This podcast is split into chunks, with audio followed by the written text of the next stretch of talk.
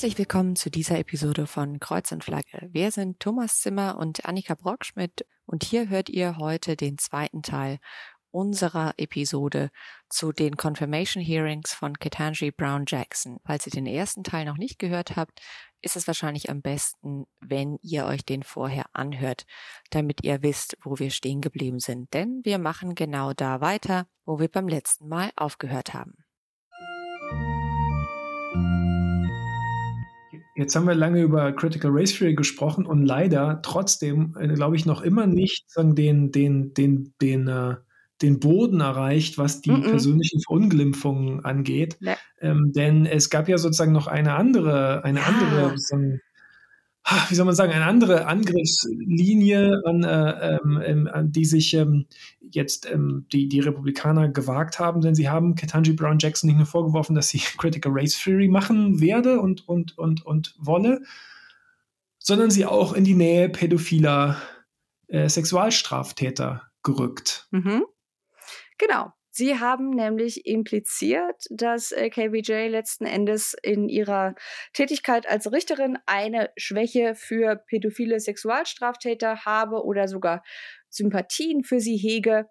Und ähm, auch hier vielleicht nochmal zum Kontext. Das ist an sich ja schon unverschämt und abstrus genug. Das Ganze findet statt, während in demselben Saal ihre Eltern, ihr Ehemann und ihre Kinder sitzen, nur noch mal so als Rahmen. Und ich glaube, hier muss man ganz deutlich sagen, dass die Rhetorik der Republikaner, die, und das ist nicht nur einer, es ist nicht nur George Hawley, die Rhetorik dieser Republikaner, die während dieser Anhörungen eben behaupten, sie würde Sexualstraftäter, äh, pädophile Sexualstraftäter zu leicht bestrafen, bedient ganz eindeutig ähm, die QAnon-Crowd. Also das waren von den Formulierungen her, vom Vokabular her, was benutzt wurde, waren das Steilvorlagen. Das konnte man online ebenfalls verfolgen. Diese ganzen Messaging-Foren sind völlig durchgedreht, ähm, weil genau das ankommt. Ne? Also dieses Verschwörungsvokabular wird aktiv in diesen Anhörungen von Republikanern genutzt und damit gefährden sie auch das. Das ist ja keine abstrakte Gefahr, in die sie KBJ damit bringen, sondern indem sie also hier eine Marsha Blackburn, also von einer versteckten geheimen Agenda fabuliert, die sie angeblich habe, die sie hier einschmuggeln wolle. Ähm, das hat ganz, das hat mitunter ganz reale Folgen. Also ne, vergessen wir nicht hier äh, Pizzagate, ähm, was jetzt irgendwie nur so als ein ein Echo der Vorläufer von QAnon uns in den Köpfen ist, da ist jemand mit einem Gewehr in eine Pizzeria marschiert, weil er der Meinung war, äh, dass dort ein illegaler Kindersexring im nicht vorhandenen Keller ist. Und damals ist nichts passiert, aber es gibt genügend Vorfälle mit QAnon-Anhängern, wo es zu Gewalttaten kommt, wo Leute verletzt werden, wo Leute sterben. Und deswegen ist auch das hier, also nicht nur ein verbaler Angriff, sondern bringt hier auch ganz aktiv jemanden in Gefahr. Und vielleicht, um zu verdeutlichen, wie tief das Niveau sinken muss, damit man bei dieser Argumentation ankommt, also wenn sich sogar Mitglieder der Federalist Society gegen deine Argumentationsweise gegen deine rechte Argumentationsweise aussprechen bei Confirmation Hearings, dann hast du wirklich, also dann kratzt du am Betonboden dessen, was irgendwie so niveaumäßig überhaupt noch möglich ist. Und ähm, das sind Leute, die keine KBJ-Fans sind, die auch der Meinung sind, dass sie nicht am Supreme Court sitzen sollte und die trotzdem der Meinung sind, also das geht gar nicht. Also vielleicht ganz kurz noch, als, äh, als kleiner Rahmen. Wir sind jetzt keine Juristen, aber nur als Einordnung. Ketanji Brown Jackson hat sich an die vom Kongress festgesetzten Linien für die Urteilssprechung für pädophile Sexualstraftäter gehalten. Also da heißt es dann von bis Jahren. Und ähm, es gibt seit langem eine Diskussion darüber, auch unter Richtern, dass diese für bestimmte Vergehen diese Strafen zu hoch angesetzt sind, quasi im Maximum, und sie befindet sich in ihrem Strafmaß äh, dort, wo sich die Mehrheit ihrer Kollegen ebenfalls befinden. Also an diesen Vorwürfen ist nichts dran. Man braucht aber zwei Sätze, um sie zu entkräften und deswegen ist man schon wieder über die berühmten 30 Sekunden hinaus und genau das ist auch der Sinn von diesen Angriffen. Also ich muss es wirklich ich glaube, man muss wirklich festhalten, das ist empirisch völlig haltlos. Ne? Sie, sie liegt, ähm, das, da kann man ja, das kann man ja sozusagen empirisch nachvollziehen, wie sie, ähm, welche, welche sozusagen welche Strafmaß sie ähm, in ihrer Tätigkeit als Richterin eben jetzt da, da verordnet hat. Und sie liegt ja, da ganz im Mittelmaß, ganz sozusagen ja. im Mittelmaß innerhalb, nicht, nicht, nur, nicht nur, sie liegt nicht mal sozusagen am unteren Ende sozusagen der Norm, sondern sie liegt ganz im Mittelmaß. There is no there there sozusagen. Ne? Aber ähm, das sind eben QAnon-Glaubenssätze. Ähm, das verweist, glaube ich, also wenn man versucht, sich das ein bisschen jetzt äh, einzuordnen, du hast ja völlig richtig gesagt, also dagegen gab es ja tatsächlich dann Gegenwind von sagen, e-, Eliten konservativer Seite, ja, also also sozusagen die, ähm, die auch National Review oder so, die, die haben das hier dagegen dann schon die haben dagegen dann schon auch Position bezogen. Ähm, die haben jetzt zum Beispiel ja, die haben ja nichts dagegen, wenn Ketanji Brown Jackson mit Critical Race Theory in eins gesetzt wird, aber das ging denen dann irgendwie trotzdem zu weit. Und trotzdem ist das eben bezeichnend, dass ähm, Leute wie Josh Hawley da so stark drauf gesetzt haben. Ähm, es verweist, glaube ich, auf die enorme Bedeutung, die das an der konservativen, an der rechten Basis hat und wie weit das verbreitet ist, wie weit solche verbreitet solche Vorstellungen sind. Ähm, es gibt ja, glaube ich, immer wieder so die Idee, das seien alles irgendwie nur Randphänomene oder nur so ein paar Leute oder so. Aber also ich meine, kurz vor der Wahl 2020 da, da gab es ein paar Umfragen und Erhebungen, die, glaube ich, ziemlich klar gezeigt ja. haben, dass etwa die Hälfte der Anhänger von Donald Trump überzeugt sind, ähm, die demokratische Führung sei eben in dieses sozusagen Sex-Trafficking mit Kindern verstrickt. Und es gibt auch ähm, viel zitierte Erhebungen vom Public Religion Research Institute, also das ist sozusagen eine ungeheuer renommierte Quelle aus dem vergangenen Frühsommer, ähm, wo, wo man sozusagen darauf schließen muss, dass etwa 15 Prozent der mhm. Amerikanerinnen und Amerikaner wirklich glauben, dass ähm, sozusagen die, die, die, sagen die linke Machtelite im Land, oder dass das Land kontrolliert werde von einer Kabal äh, linker, satanistischer, pädophiler vieler.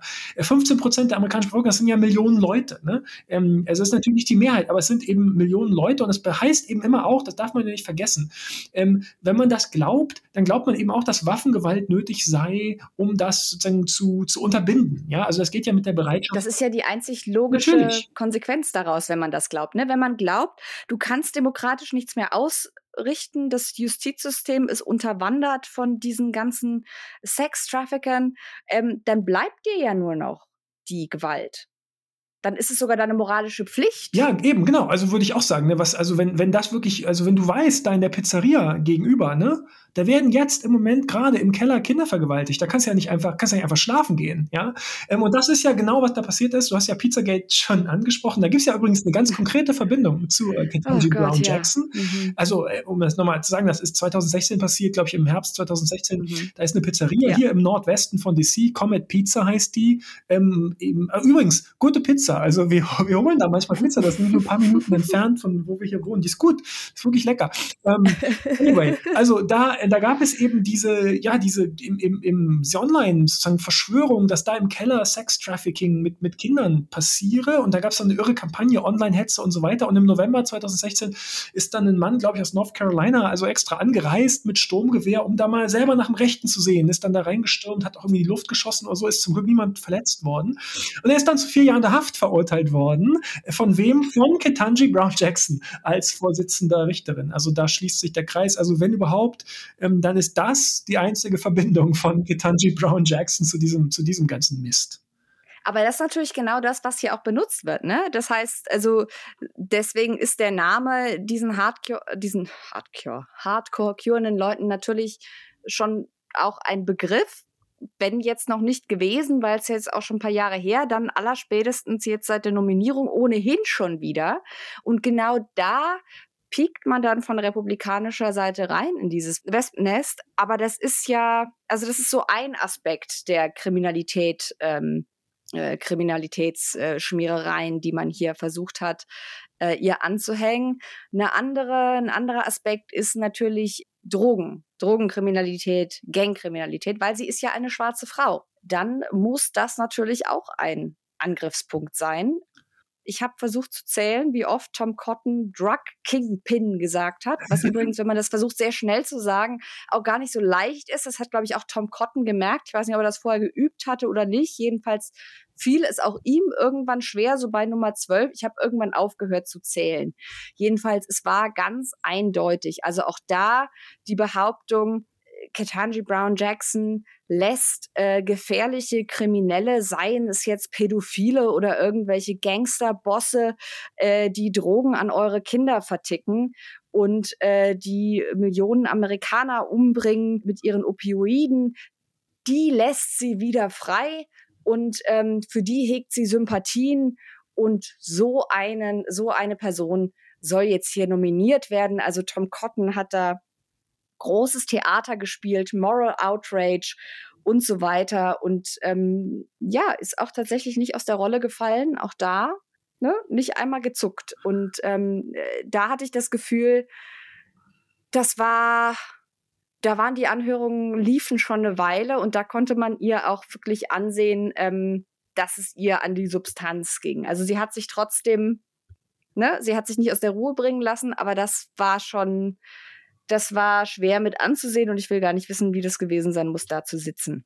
Also das ist ja, glaube ich, würde ich sagen, so der, der älteste Topos im, im, im, im, ja. im rassistischen äh, Playbook, ähm, dass man eben Schwarze grundsätzlich in die Nähe von Kriminalität rückt ja, auf die, auf die eine oder andere Art und Weise, dass es hier dann eben sozusagen auf, auf multiple Arten und Weisen passiert, über dieses Sex-Trafficking, über Drogen, über Gangkriminalität. Also das ist ja, man kann es gar nicht anders sagen. Also ich, ich will, will jetzt auch nicht mich darüber lustig machen, also, weil das so überhaupt gar nicht lustig ist, ne? Ähm, aber es ist halt, das ist das kleine Einmaleins sozusagen rassistischer Verunglimpfung, ja, schwarz gleich irgendwie mit Kriminalität assoziiert, in dem Fall dann vielleicht nicht sozusagen selber ähm, sagen, krimi kriminelle Akte verübend im engeren Sinne, Sinne, ähm, aber sozusagen kriminelle Akte mindestens sozusagen äh, unterstützend oder, oder so. Also das ist das kleine Einmaleins. Ja, jetzt haben wir schon den Borking, Critical Race Theory, QAnon. Und jetzt müssen wir als nächstes über Religion sprechen. Es wird auch nicht besser, ne? Es wird jetzt auch nicht, nee. auch nicht angenehmer. Ne? Nee. Also ich glaube, es wird generell nicht besser, das müssen wir vielleicht mal sagen. Ja, Religion. Auch das war absehbar, hätte man eine Bingo-Karte gehabt, hätte man auch das äh, drauf gehabt. Und das fand natürlich vielleicht kurz als Kontext vor dem Hintergrund äh, statt. Diese Angriffslinie quasi ist gefahren worden.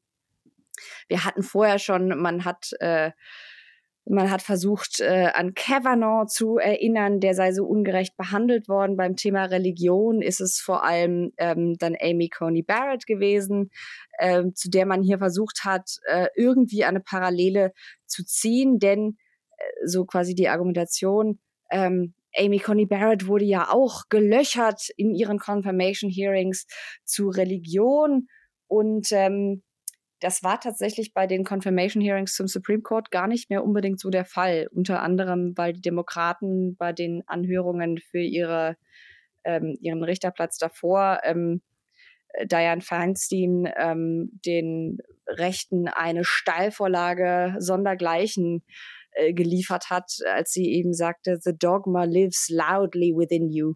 Dann wurde Merch gedruckt und alles. Es gibt Tassen und T-Shirts mit diesem Auf mit dieser Aufschrift. Der Hintergrund dessen war, dass es bei Amy Coney Barrett ja tatsächlich einen Grund hatte, ähm, dass man sie nach ihrer Religion gefragt hat, äh, weil sie eben Mitglied von äh, dieser ja Sekte, Gruppierung People of Praise ist ähm, und nicht nur das, sondern weil sie Artikel geschrieben hat, beispielsweise in Law Reviews, Reviews, wo sie ganz eindeutig selbst sagt, dass ihr Glaube, dass ihre Religion äh, Einfluss auf ihre Urteile als Richterin hat. Also selbst wenn sie jetzt nur in Anführungsstrichen Mitglied dieser seltsamen Gruppierung wäre, die komisches Zeug glaubt, was meiner Ansicht nach nicht mit äh, einer Eignung als Richterin in einem demokratischen Staat zu vereinbaren ist. Aber selbst wenn es nur das gewesen wäre, ähm, kann ich mir nicht vorstellen, dass Demokraten äh, in dieser Anhörung sie so danach gefragt hätten. Aber eben die Tatsache, dass sie selbst mit Gruppen mit Gruppen der religiösen Rechten zusammengearbeitet hat, dass sie, ähm, dass sie Reden gehalten hat auf deren Veranstaltungen und dass sie, wie gesagt, selbst Texte geschrieben hat. Es ist das, was du immer sagst. Glaubt nicht uns, glaubt, also hört den Leuten selber zu, was sie sagen. Und äh, Amy Coney Barrett hat sich da ganz äh, deutlich positioniert vorher und hat äh, diese Meinung auch nicht geändert. Jedenfalls, das ist quasi der Rahmen dieser äh, Religionserzählung, die Leute wie Lindsey Graham und äh, Ted Cruz versucht haben, hier zu fahren. Also Ketanji Brown Jackson zu sagen, keine Sorge, wir kümmern uns nicht darum, an was du glaubst, nur um dann eben wieder den Rhetorical Whiplash zu bringen und äh, um Lindsey Graham zu zitieren, dann eine solche Frage zu stellen, Ja, also auf einer Skala von 1 bis 10, wie religiös sind Sie, Thomas? Was würdest du sagen? Auf einer Skala von 1 bis 10, wie wenig gehört diese Frage in eine SCOTUS Confirmation Hearing? Jetzt dachte ich für einen Moment, jetzt habe ich mich ganz erschrocken. Ich dachte für einen Moment, du fragst mich, was auf einer Skala von 1 bis 10, wie religiös bist du? Ähm, aber wir haben ja zum Glück, wir haben ja zum Glück auch keinen, auch keinen Gesinnungstest. Ähm, für, für äh, genau, weder für Podcasts noch für, ja. Also das ist ja, das ist ja sozusagen die Sache. Ist, man muss ja wirklich vorsichtig sein, ne, mit diesem oder vorsichtig sein. Man muss sozusagen bei diesem Thema ähm, ja, doch, man muss vorsichtig argumentieren bei diesem Thema, denn es soll eben in der Tat keinen Gesinnungstest geben ja. für den Supreme Court.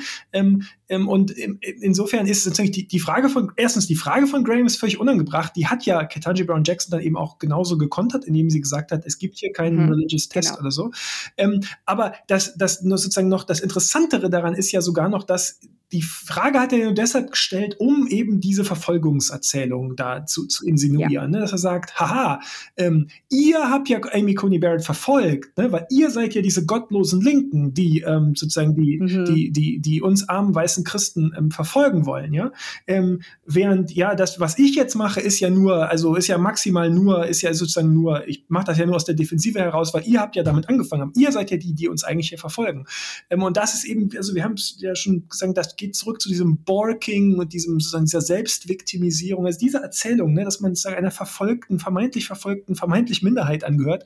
Ähm, das ist eigentlich sozusagen diese, was, was, was da so durchschwingt. So Amy Coney Barrett, da, da glaube ich, also das, das ist eben wirklich wichtig, da den Unterschied zu markieren, ne, dass, ähm, dass sie, ja, genau, sie hat es eben selber zum Thema gemacht, zum Politikum gemacht, aber ähm, also diese, diese People of Praise, denen sie da angehört, das, das, das ist also meines Erachtens, wenn überhaupt, dann zu wenig zum Thema gemacht worden. Denn, ähm, also gut, ja. ob man das jetzt Sekte nennen will oder nicht, was weiß ich, ähm, ich will jetzt auch den Begriff, das ist. Eine religiöse Gruppierung. Ja äh, die manche als Sekte bezeichnen, manche nicht. Es ist halt eine von vielen äh, religiösen irgendwie Splittergruppen in den USA, die, glaube ich, ähm, vorher auch den allerwenigsten überhaupt einen Begriff Ist war. auch nur ganz klein, glaube ich, so, ne? Ähm, überwiegend ja. katholisch, aber da gibt es auch andere Konfessionen, also nicht Teil der katholischen Kirche. Amy Coney Barrett. Katholisch-charismatisch ah, ja, tatsächlich. Also, also so katholisch-pfingstkirchlich. Also da ist zwar katholisch, aber man spricht zum Beispiel in Zungen. Gut. Also es ist wirklich eine kleine, kleine Splittergruppe. Und das Entscheidende ist nicht, dass sie, das Entscheidende ist nicht, dass sie Teil einer religiösen Glaubensgemeinschaft ist. Das Teil ist, ja, dass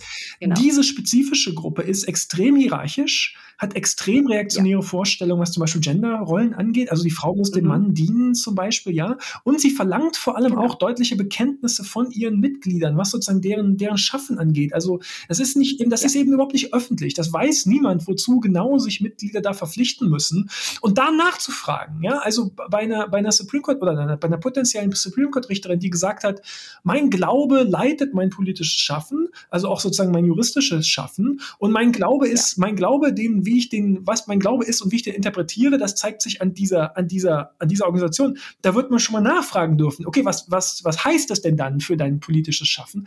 Ähm, und ja. da gibt es jetzt eben kein Äquivalent bei Getanji Brown Jackson zu, dazu. Ne? Um, ähm, und diese, diese Suggestion einer Äquivalenz, ähm, so von, von Lindsey Graham, die ist eben wirklich nur dazu da zu zeigen, ähm, daran zu erinnern ähm, und vor allem sozusagen die Konservativen, die konservative Basis daran zu erinnern, ähm, remember, ne, das sind die, die uns ja verfolgen, uns uns weiße Christen sozusagen. Das ist diese, diese genau. permanente Verfolgungserzählung.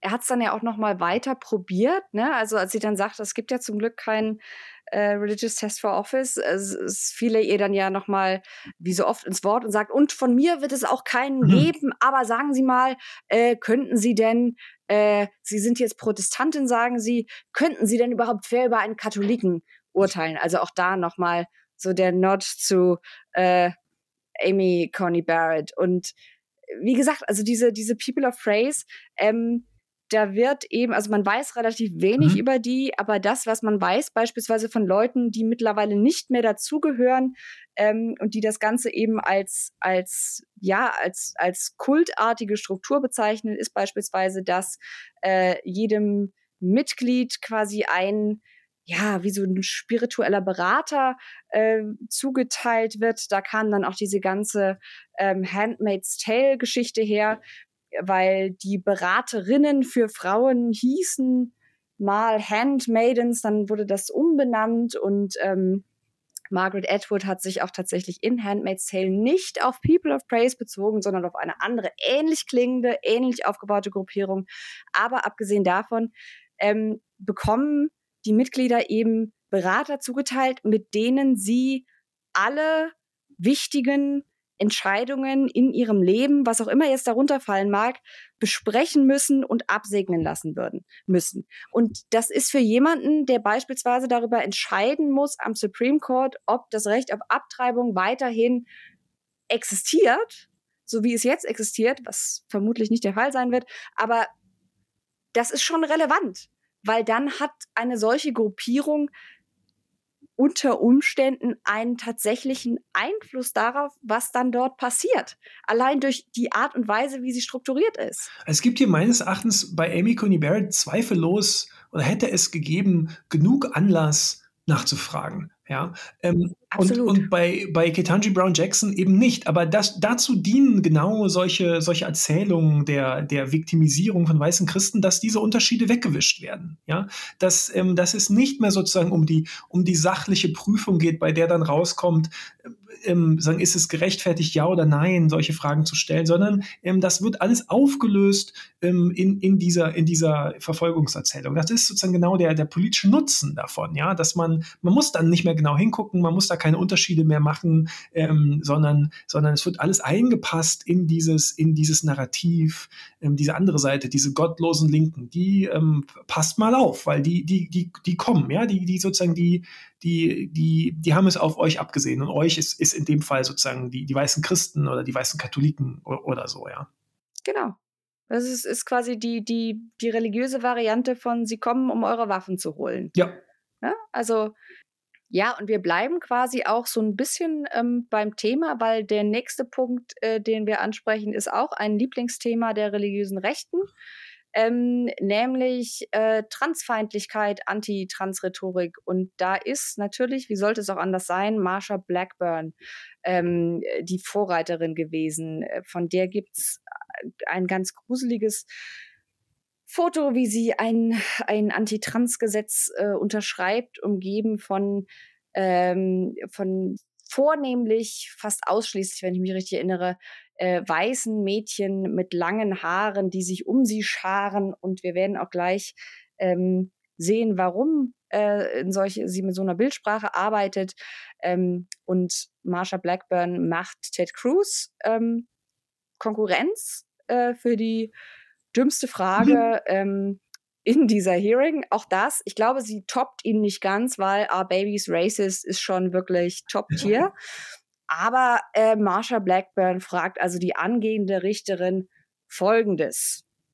Uh, can you provide a definition for the word woman? Can I provide a definition? Mm -hmm. No. Yeah. I can't. You can't? Not in okay. this context. So I'm not a biologist. The meaning of the word woman is so unclear and controversial that you can't give me a definition? Senator, in my work as a judge, what I do is I address disputes. If there's a dispute about a definition, people make arguments, and I look at the right. law and I decide. Well, so I'm not. The fact that you can't give me a straight answer about something as fundamental as what a woman is underscores the dangers of the kind of progressive education that we are hearing about. Und Ketanji Brown Jackson antwortet dann eben, ich bin keine Biolo Biologin, ich so nach dem Motto, ich weiß nicht, warum Sie mich das hier fragen, das fällt nicht in meinen Zuständigkeitsbereich. Und Blackburn ähm, macht dann weiter und liefert eine ganze Barrage an Anti-Trans-Talking Points, die im Übrigen seit, ja, so seit etwa zwei Jahren äh, Tag auf, Tag ab über Fox News laufen, auf und nieder. Das lässt sich ganz gut nachverfolgen, wann die angefangen haben, ihre Anti-Trans-Attacken so richtig hochzufahren. Das sieht man in dem, was sie jetzt hier nochmal sagt.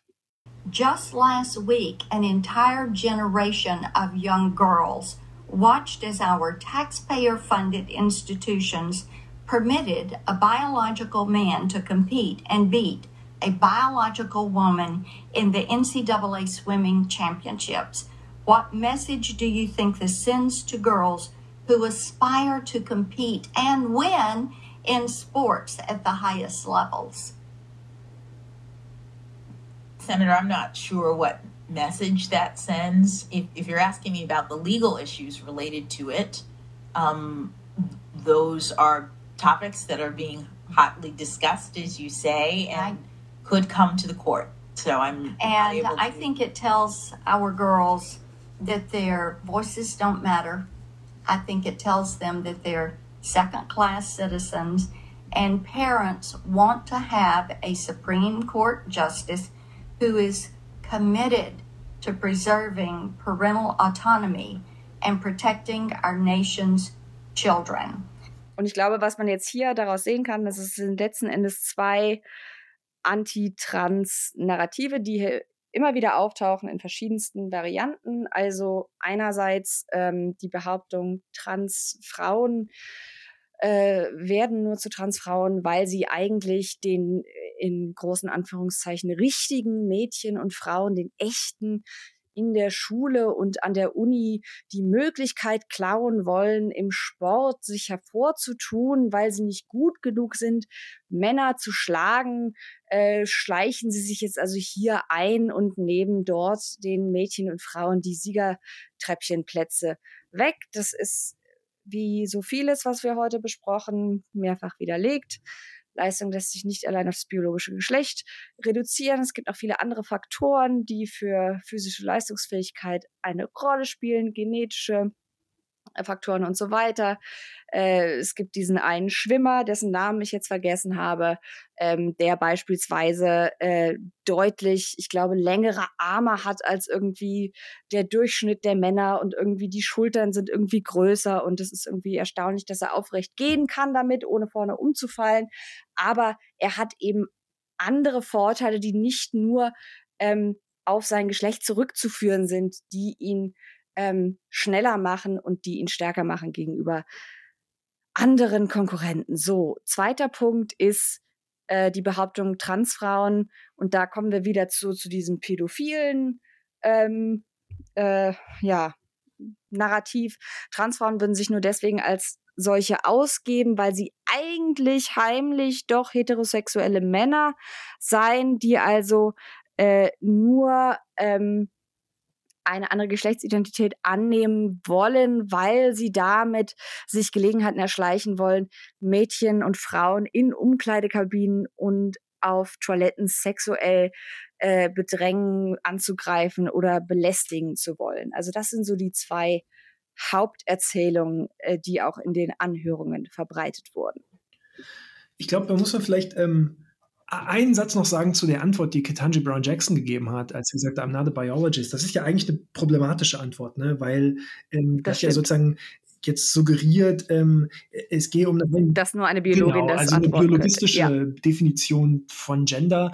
Ähm, ähm, ich, ich, glaube, an der Stelle wird man das ihr verzeihen müssen, dass sie sozusagen entschieden hat, das jetzt damit einfach abzublocken, ähm, diese Frage. Und ja.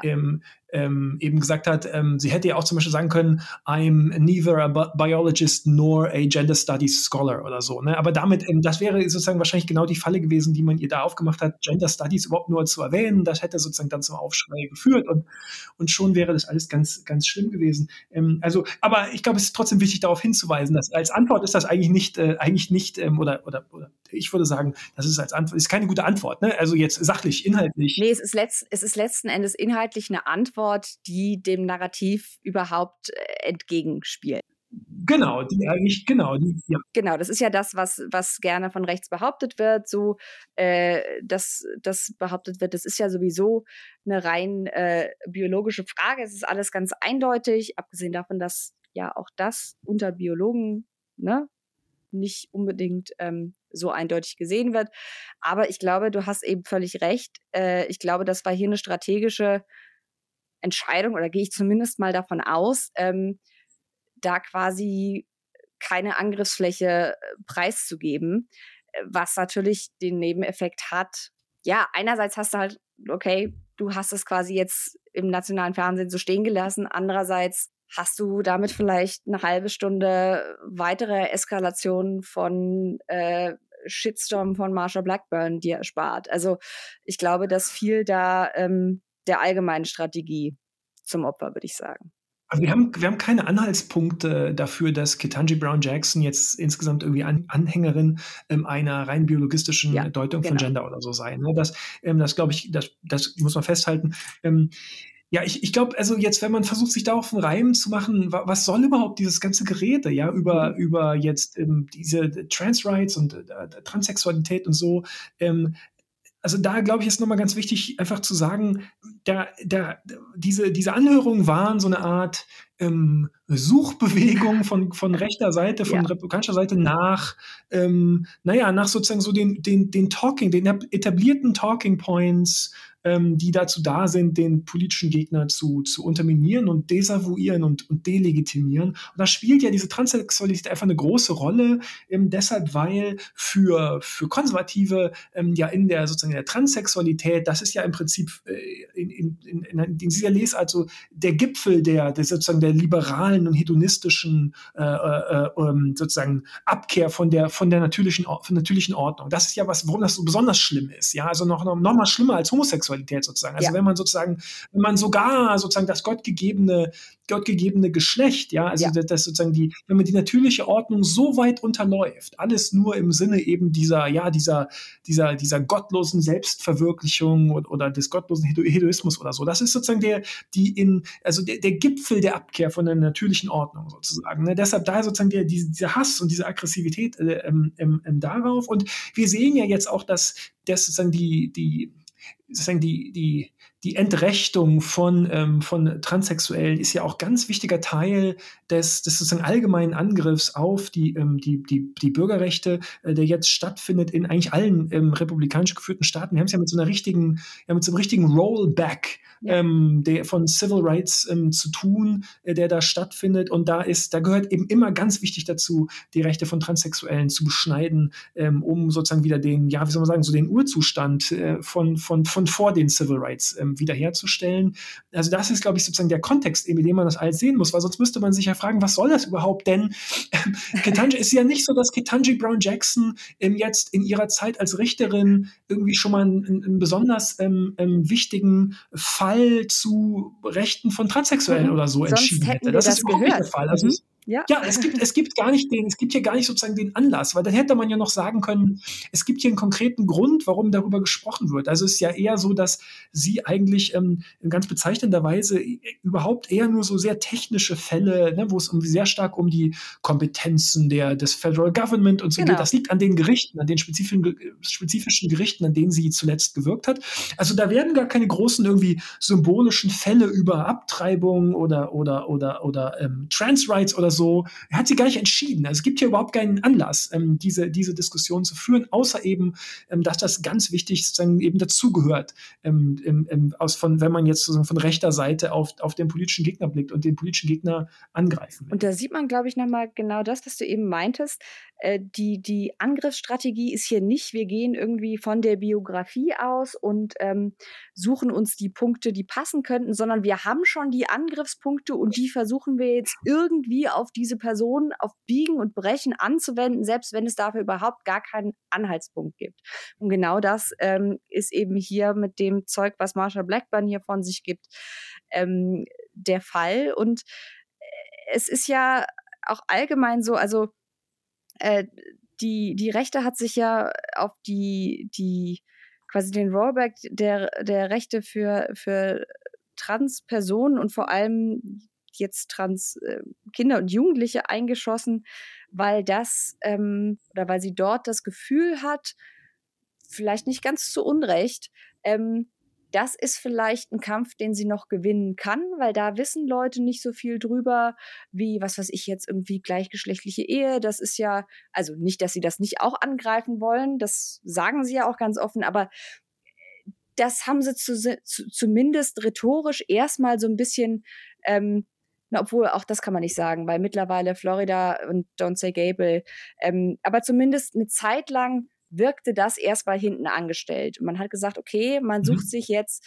äh, diese ähm, Trans-Issues als neues Thema raus. Da wissen Leute nicht viel drüber gibt vielleicht auch Leute, die gar keine Transperson kennen, währenddessen, weiß ich nicht, die meisten vielleicht mittlerweile wissen, ah, mein Cousin ist schwul, den kenne ich, der ist ja auch okay. Also, ne, so funktioniert das ja, wenn Leute äh, mit was konfrontiert sind, was sie nicht kennen oder wo sie vielleicht kein Beispiel in ihrem eigenen Leben haben, dann kann man das gut mit, mit Angst und Vorurteilen und äh, Bigotterie besetzen.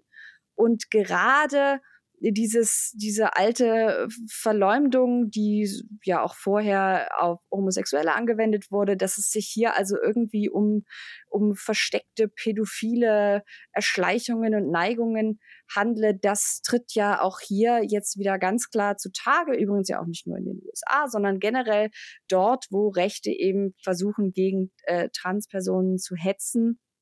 Im Übrigen ist da ja auch ähm, nicht von ungefähr äh, hat man eine Allianz von beispielsweise den äh, selbsternannten TERFs, ne? also von Feministinnen, die sagen, äh, Transfrauen sind keine Frauen, äh, teilweise mit Personen aus der wirklich offen rechten Szene. Also da gibt es schon eine Pipeline, auch ich sage jetzt mal aus der berühmten bürgerlichen Mitte in, ähm, in die wirklich Rechte und extreme Rechte hinein, eben über diese, über diesen, diesen, ja, diesen, diese Pipeline von, von Transfeindlichkeit. Also das ist wirklich Transf Transfeindlichkeit als Einstiegsdroge in die Rechtsradikalität. Ne? Das ist ja. einfach ein Phänomen, das, das, wir, das wir beobachten können. Wir können das, glaube ich, das J.K. Rowling-Phänomen nennen. Das ist krass. Ähm, ja. Leider, leider. Ne? Ähm, und da, da ähm, gelingt es wirklich ähm, jetzt zu mobilisieren, tief sitzende und weit verbreitete Ressentiments gegenüber ähm, Transpersonen ähm, und da das sagen das ja das wie gesagt also genau wie du sagst das das geht ganz bis weit über rechte Kreise über konservative Kreise hinaus ähm, und das geht dann ganz schnell. Also da kommt sozusagen, das beginnt in aller Regel mit, hey, just asking questions mhm. ähm, und kommt häufig, häufig sozusagen noch im sozusagen feministischen Gewand daher. Oder nicht häufig, aber manchmal. Ähm, und man ruckzuck, also man guckt dann irgendwie ein paar Wochen später nochmal und dann sind ja. dieselben Personen dann schon dabei gelandet, irgendwie so rechtsradikale Talking Points ähm, mhm. zu verbreiten. Ähm, und das ist eine ganz bedenkliche, ganz gefährliche Situation, weil ähm, das eben ja alles nicht nur Gerede ist und irgendwie so Diskurs oder so oder Twitter oder so, sondern weil es eben alles stattfindet im Kontext dieses, dieser, dieser, dieser Angriffe, im, dieser wirklich so, gesetzlichen Angriffe von äh, republikanischer Seite, äh, wo wirklich also ganz konkret versucht wird, diesen Menschen Rechte zu entziehen, ähm, ihnen die Bürgerrechte zu entziehen. Und das, das wird ja, das ist nicht nur diskutiert, sondern diese Gesetze sind ja verabschiedet jetzt schon in, in einigen ähm, republikanischen Staaten. Und dass dem dadurch sozusagen so, so Deckung ähm, verliehen wird, also dass dem sozusagen, dass das so, so dem Legitimität verliehen wird ähm, äh, von Leuten, die irgendwie von sich selber behaupten, sie hätten mit rechts und konservativ irgendwie nichts zu tun. Das ist sozusagen das große Problem. Ne? Also dieses jedes, jedes, jedes, jedes, ähm, jedes Dahergerede von J.K. Rowling über ähm, irgendwie, es geht ja ihr ja, geht ihr ja überhaupt nicht darum um rechts, mhm. ähm, ist, mhm. ist nichts anderes, als sich zum mindestens, mindestens sozusagen zum, zum Verbündeten ähm, dieser, dieser rechten Angriffe zu machen. Ähm, ja, ich glaube, damit sind wir vielleicht schon beim, sind wir vielleicht schon beim, bei, bei unserem, beim, naja, also mit, mit den Hearings vielleicht durch, würde ich sagen, ne? Und, und können jetzt vielleicht noch Fragen, ähm, noch zwei Fragen stellen. Die, die, eine betrifft, wie eigentlich die amerikanischen Medien damit umgegangen sind und wie sie darüber berichtet haben. Aber die davor ist, wäre noch, ähm, ob es denn jetzt eigentlich, wir haben jetzt viel über wir haben viel über Josh Hawley und Tom Cotton und Ted Cruz und Marsha Blackburn gesprochen. Ähm, das sind nun alles keine mh, hm, Leute, die man jetzt irgendwie als moderat oder so bezeichnen würde. Das ist eben schon auch irgendwie so der das sind eben richtige Rechte so, ne? Ähm, und jetzt eigentlich wird mir jedenfalls immer wieder erzählt, äh, wird, wird dann immer wieder behauptet, soll es ja aber auch noch moderate republikanische mm. Stimmen geben, gerade im, gerade im Senat was ist denn mit denen los? Wie, mhm. haben, wie, wie haben die wohl auf, auf diese, ja, wie soll man sagen, auf diese, diese Schlammschlacht und diese ideologischen, diesen ideologischen äh, äh, Frontalangriff reagiert? Ja, ich glaube, ähm, Romney haben wir ja, glaube ich, äh, fast versehentlich schon, schon einmal zitiert. Ähm, der äh, zu Josh Hawleys äh, äh KBJ ist eine pädophilen Freundin äh, sagte, there's no there there. Ähm, äh, wie gesagt, ähm, ich habe jetzt heute nicht nochmal geschaut. Äh, der letzte Stand, auf dem ich war, war, dass man davon ausgeht, dass er trotzdem gegen sie stimmen würde. Weiß nicht, ich finde Romney schwer einzuschätzen, was das angeht. Mhm. Ähm, ich glaube, vielleicht noch ein, aber ich glaube, also zumindest an dieser an der Krux daran, dass wir uns jetzt fragen, wie stimmt denn der überhaupt ab? Und das fragen wir uns ja mhm. bei einigen Leuten. Ben Sass ist zum Beispiel auch noch so einer, der während der Anhörungen äh, sagte, äh, Zitat, a lot of the jackassery we see around here is people mugging for the cameras. Und das führte dann unter, unter, ja, auf Links Twitter, sage ich mal, zu großer Begeisterung, wie das meistens so ist, wenn wenn äh, der ein oder andere prominente Republikaner dann doch irgendwie mal ähm, Kritik übt. Und die große Frage ist dann immer, ja, das ist jetzt ein schicker Soundbite äh, und wenn dem dann auch tatsächlich eine entsprechende Handlung oder Abstimmung folgen würde, wäre das ja immerhin mal was. Äh, ben Sass hat jetzt zumindest, soweit ich weiß, ähm, schon gesagt, dass er gegen sie äh, ja. stimmen wird. Daran hat sich, glaube ich, auch nichts geändert. Und Ben Sass ist so einer, der hat sich, ähm, der hat sich so ein bisschen so einen Namen gemacht als jemand, der eben mit solchen Zitaten dann gerne genannt wird, als einer, der sich doch irgendwie widerborstig zeigt gegen mhm. diese wirklich fürchterlich, dieses fürchterliche Benehmen, was sie da an den Tag gelegt haben, ähm, seine Parteikollegen, aber der dann eben doch auch wenn er sich scheinbar performativ gegen die Parteilinie sträubt, ähm, das quasi letzten Endes ist das so ein bisschen, glaube ich, einfach Medientheater, weil er dann doch äh, meistens, in den allermeisten Fällen so abstimmt, wie man es eben von ihm erwartet. Und äh, das ist, glaube ich, oft das Problem, was auch jetzt bei, wir haben es ja, glaube ich, auch schon mal angesprochen, so Beispiel Kinsinger, Cheney und so weiter, was jetzt zum mhm. Beispiel die Wahlrechte anging und so. Ähm, man muss immer gucken, was hinter so großen, gut klingenden Zitaten steckt und wie die Leute dann tatsächlich abstimmen.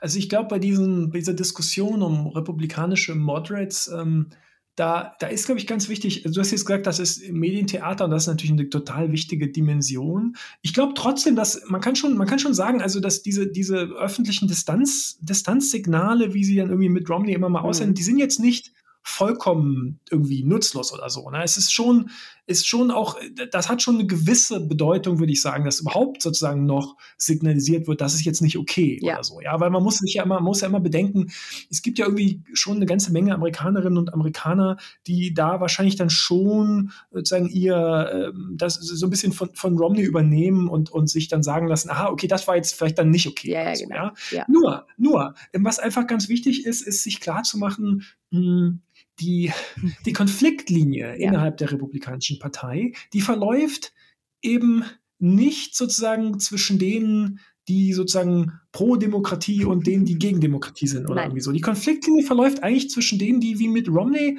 glaube ich, tatsächlich diesen sozusagen harten rechten Trumpismus nicht gut finden. Mhm. Ja. Ähm, ähm, und, und sozusagen damit wirklich, glaube ich, ein Problem haben. Also das, das würde ich dem abnehmen. Also da würde ich sagen, das mhm. geht insofern, glaube ich, über Medientheater sozusagen hinaus. Der, dem, dem, der findet das wirklich nicht so ganz toll. Ja? Ähm, ich glaube, er findet es einfach ähm, geschmacklos.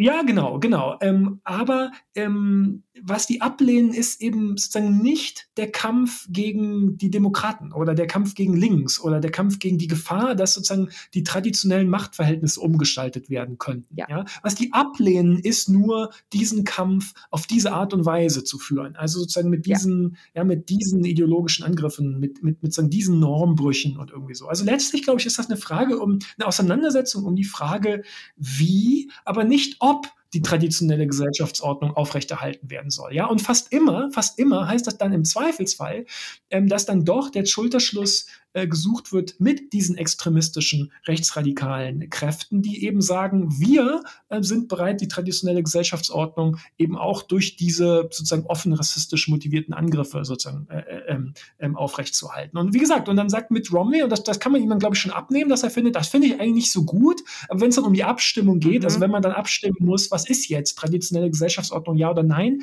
dann ist eben die Antwort, die Mitt Romney gibt, ja. Ja, auch wenn er sozusagen findet, dass ähm, es Leute in seiner eigenen Partei gibt, die den, den Kampf um die Aufrechterhaltung dieser traditionellen Ordnung äh, mit Mitteln führen, führen, die ihm so ein bisschen Bauchschmerzen machen. Aber das ist, glaube ich, einfach eine Fehlwahrnehmung zu glauben, ähm, man kann schon sagen, es gibt noch Moderates, ja, von mir aus, ja, wenn man eben sagen will, Mitt Romney sei irgendwie im Vergleich zu irgendwie so Tom Cotton oder so moderate, dann von mir aus, ne, aber man darf, glaube ich, dann nicht dem Fehlschluss unterliegen, das heiße, dass der sozusagen im Zweifelsfall mit der Demokratie oder so stimmen würde. Nein, der findet genauso die traditionelle Gesellschaftsordnung, die gehört aufrechterhalten. Er findet, idealerweise sollte das mit ein bisschen anderen, anders, anderen Mitteln geschehen, aber wenn es eben hart auf hart kommt, dann notfalls eben mit Tom Cotton und mit äh, Josh Hawley genau. und, und mit mit äh, Tom Cruise. Ne, am liebsten, ich sage jetzt mal so, mit bürgerlichem Anstand, ohne von Pädophilen zu schreien. Aber wenn es nicht anders geht, dann ne, hält man sich halt zur Not die Nase zu und ja, stimmt halt damit. Ja, und ich glaube, dass ähm, damit haben wir, glaube ich, alle Punkte, die wir sozusagen über die Hearings selber loswerden wollten, sind wir, glaube ich, losgeworden. Ein letzter Punkt, und dann haben wir, glaube ich, auch lange, lange gesprochen ähm, und, und, lange diskutiert.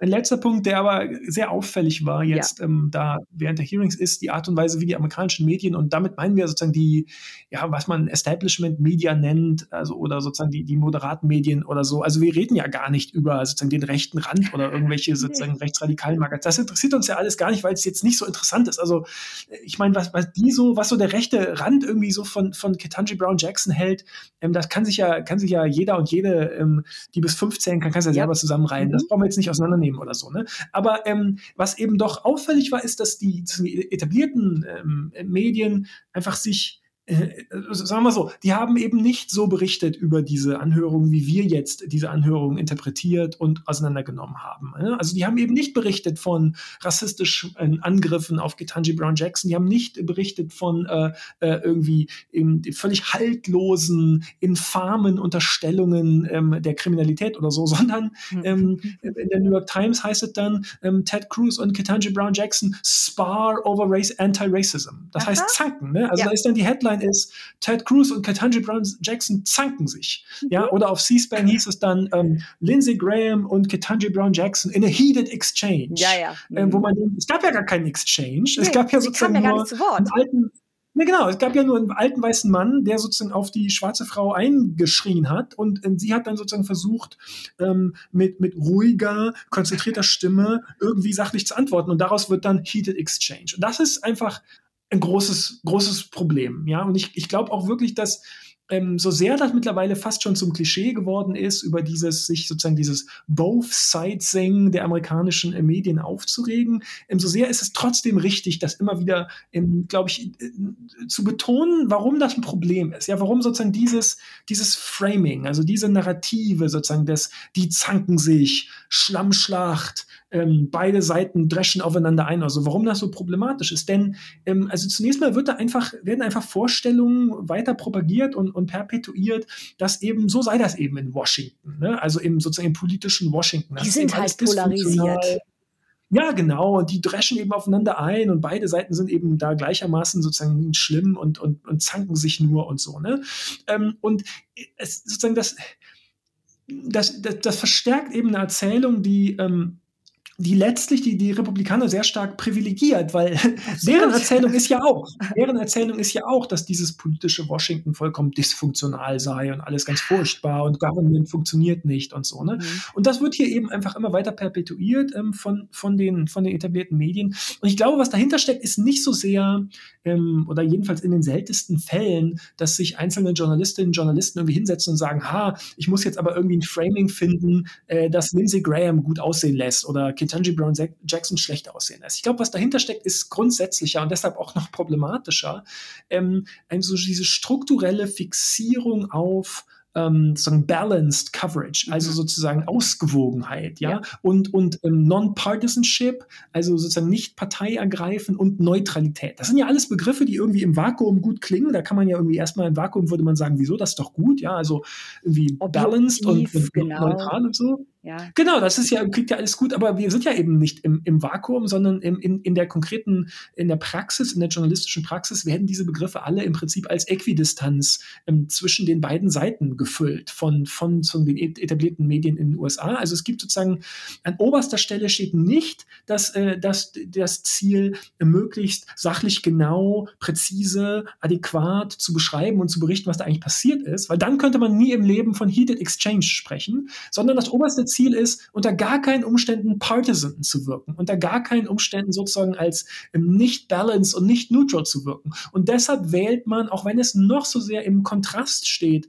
im, zu dem, was eigentlich passiert ist, wählt man sozusagen dieses Framing, ja, von heated exchange und they spar over racism oder so, wo man dann sagen kann, also da ähm, haben wir uns jetzt nicht positioniert, mhm. ja, da sind wir schön sozusagen äh, unparteilich äh, geblieben. Das scheint das oberste Ziel zu sein, eben nicht sozusagen die, die sachliche Genauigkeit, Genauigkeit und, und das adäquat zu beschreiben, sondern ähm, als nicht parteilich, als, als, als, als balanced und als neutral dazustehen. Und das führt eben zu ungeheuren Verzerrungen. Und diese Verzerrungen privilegieren immer diejenigen, die besonders radikal sind. Ja? Ähm, und das ist genau, was da passiert. Und es, es, es entsteht dadurch ein Eindruck ähm, von, von diesen Hearings und überhaupt sozusagen vom politischen Betrieb ähm, und vom politischen Konflikt, der im eklatanten Missverhältnis steht zu dem, was wir, was wir eigentlich in der Sache erleben. Und das ist ja letzten Endes, und damit schließen wir den Kreis quasi wieder zu Beginn, ähm, es ist letzten Endes die Angst von Medienseite und auch irgendwo das Abkaufen dieses Narrativs, dieses Opfermythos von konservative Seite, wir sind ja gar nicht vertreten. Man greift uns ja immer an. Die linken Medien dreschen nur auf uns ein und um dem eben ähm, entgegenzuwirken, verbiegt man sich dann noch so sehr, um ja nichts Einordnendes zu sagen, weil das ist dann objektiv und ähm, das, aber also auch das schützt ja nicht vor diesen Angriffen, weil diese Angriffe auch auf Medien beruhen ja nicht irgendwie auf Tatsachen, sondern dienen lediglich einfach nur der des Weiterbestehens dieser ja Opfererzählung, äh, die eben die eigenen Methoden rechtfertigt. Und äh, dem kann man nicht beikommen. Puh, mal eben knapp, mal eben knapp irgendwie, ich weiß gar nicht, ich habe nicht auf die Uhr geschaut, aber oh, ähm, ich Stunden, glaube, wir nähern uns der zwei Stunden Marke. Mhm. Ja, schon ja, super. Insofern, insofern sollten wir es wahrscheinlich ähm, schließen. Mhm. Ich glaube, wir haben auch, ähm, haben auch mehr oder weniger alles gesagt. Ich bin mir ziemlich sicher, dass, ähm, dass der, der diebste Deep Dive into die, äh, in die, in die Hearings war, mhm. den, den ich bisher irgendwie so ähm, ja. irgendwo äh, gesehen habe. Aber äh, also wirklich, ich glaube, ich glaube, das lohnt sich, ne, weil das sind so grundsätzliche, das sind so grundsätzliche Fragen und, und, und Dynamiken äh, und Themen, sagen, die den amerikanischen politischen Konflikt so sehr bestimmen, die man da jetzt sozusagen aufschlüsseln kann und aufdröseln kann, dass es einfach, glaube ich, sich lohnt, ähm, da ein bisschen Zeit äh, zu investieren. Und, und finally haben wir uns gedacht, ähm, dass wir ähm, vielleicht im, ab jetzt im, im Podcast immer mal ähm, so eine neue, vielleicht so eine kleine Rubrik einführen wollen, also eine regelmäßige, eine regelmäßige Rubrik, die heißt, was wir lesen. Ja. wir haben uns nämlich gedacht, dass es interessant sein könnte, äh, regelmäßig mal davon zu berichten, was wir, womit wir uns gerade so beschäftigen. Also das kann dann eine Leseempfehlung sein, vielleicht, aber vor allem auch vielleicht ein Einblick äh, darin, was uns, was uns gerade so ähm, beschäftigt und, und, also womit wir uns gerade so beschäftigen. Annika, was liest du gerade? Ha, also ähm, ich würde diese Frage gerne zweiteilig äh, beantworten. Einmal, weil es so grandios ist, was ich gerade gelesen habe. Ähm, und zwar äh, habe ich tatsächlich aus Recherchezwecken, aber ich möchte euch das nicht vorenthalten, ähm, das könnt ihr jetzt nicht sehen, aber ich halte es für Thomas einmal gerade in die Kamera, hier Head Romance Book One gelesen, Ladies First von Liberty Adams. Und ähm, ja, das Cover sieht so ein bisschen aus, als ähm, ja, hätte, hätte Madison Cawthorn, bevor er äh, jetzt hier im Kongress äh, gelandet ist, vorher noch ein bisschen für die Head Romance Books sich fotografieren lassen. Und das ist eine wirklich bemer ein bemerkenswertes Genre, das mir bisher noch nicht bekannt war äh, dass ich dankenswerterweise auch nicht alleine lesen äh, musste, sondern eine äh, Kollegin hat das mit mir zusammen äh, gelesen und wir nehmen es jetzt gemeinsam auseinander. Das habe ich gerade gelesen und dann mein Gegenprogramm tatsächlich jetzt mal nicht arbeitsbezogen ist äh, ein Roman, der neue Roman von Mareike Fallwickel, ähm, ist, ich glaube, Ende März erst rausgekommen, auch bei Rowold und heißt die, die Wut, die bleibt. Das ist ein irgendwie ziemlich krasser Roman. Ich glaube, äh, so wach war ich irgendwie noch nie nach der ersten Seite. Äh, da geht's um, ja, letzten Endes um drei äh, Frauen. Ähm, Helene ähm, ist jemand, den wir nur auf der ersten Seite quasi treffen.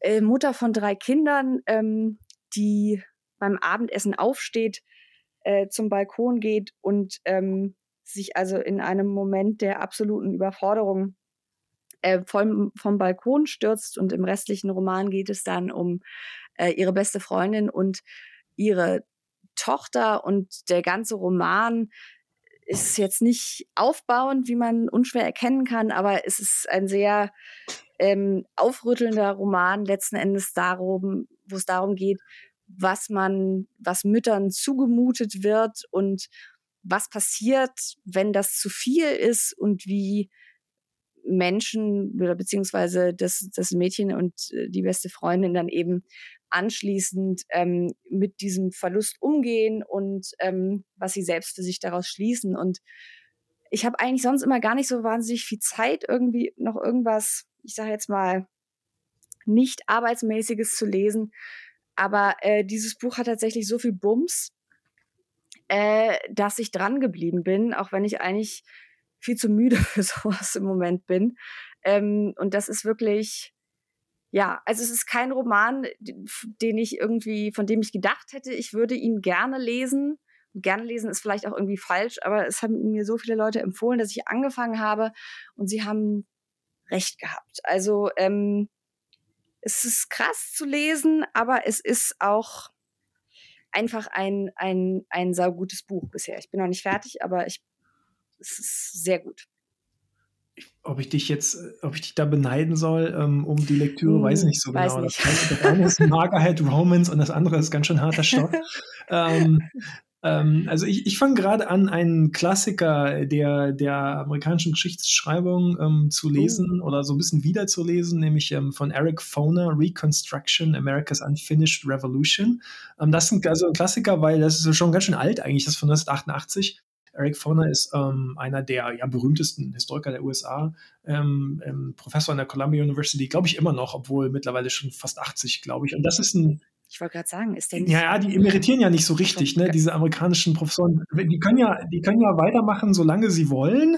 Und ich meine, dass er offiziell irgendwie da noch, der wird jetzt nicht mehr viel lehren oder so. In aller Regel sind die dann noch so, so ein bisschen da und machen ab und zu noch irgendwie so einen Kurs oder so. Aber anyway, ähm, das ist ein bahnbrechendes Buch. Also da geht es um die Reconstruction, also die Phase nach dem Bürgerkrieg, ähm, diese, ja gut, zwölf Jahre nach dem Bürgerkrieg, 1865 bis 77, als halt tatsächlich der mhm. Versuch mhm. gemacht wurde, im Süden ähm, in den ehemaligen konföderierten Staaten das Wahlrecht und die, und die Bürgerrechte für ehemalige versklavte Schwarze durchzusetzen.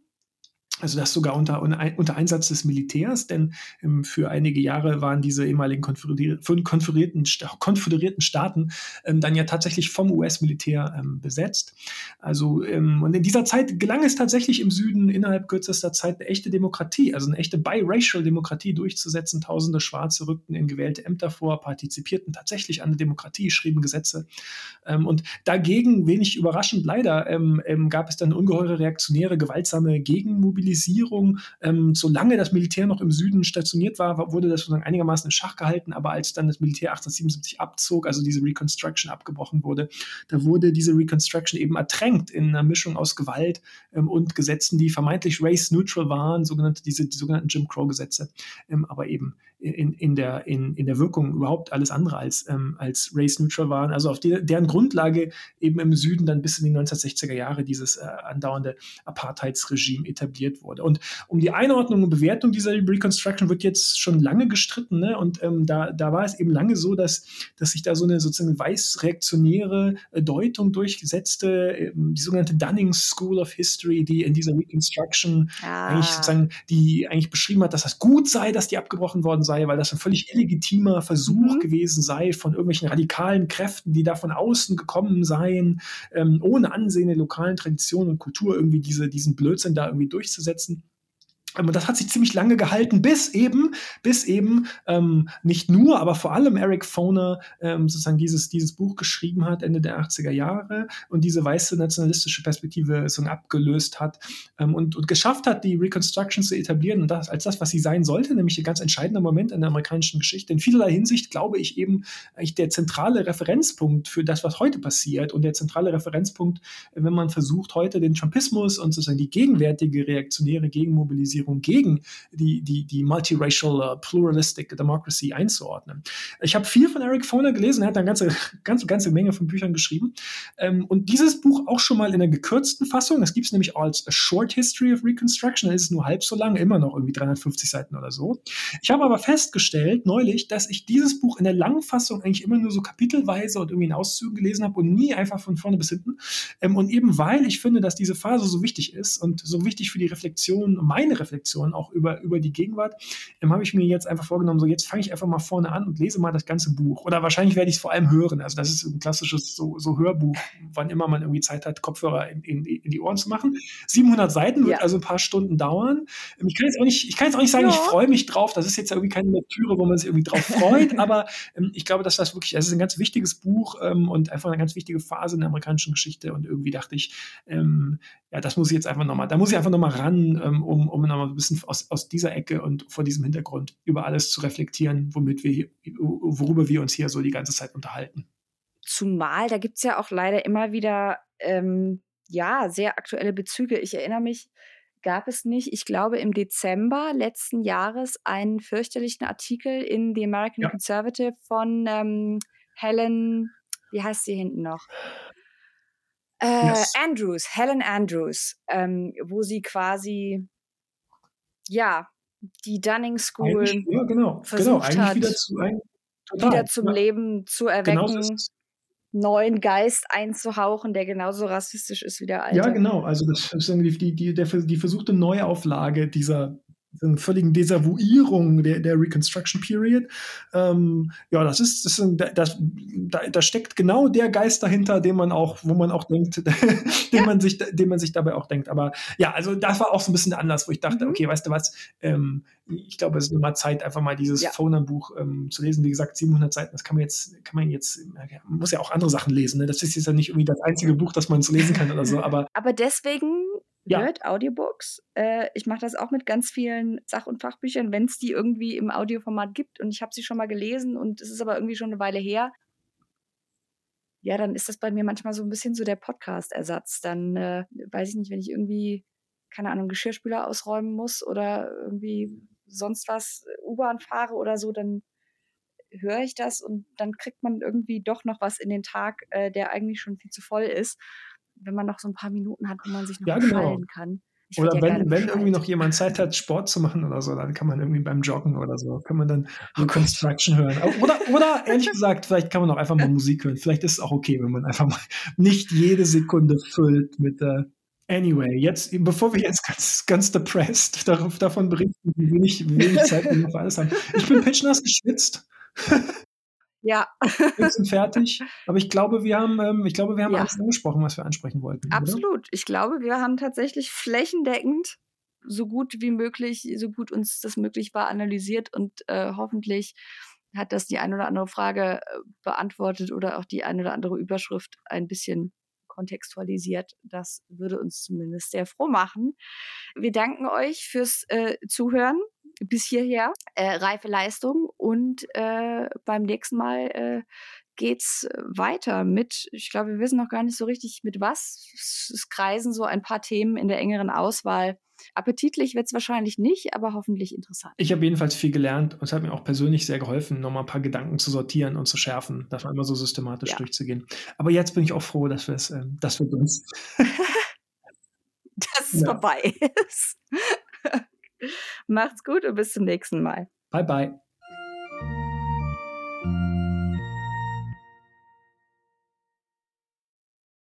Das war's für heute von Kreuz und Flagge. Ganz herzlichen Dank euch allen fürs Zuhören. Vielen Dank an diejenigen, die uns auf Patreon unterstützen. Das macht den Podcast in diesem aufwendigen Format erst möglich und dafür sind wir euch sehr dankbar.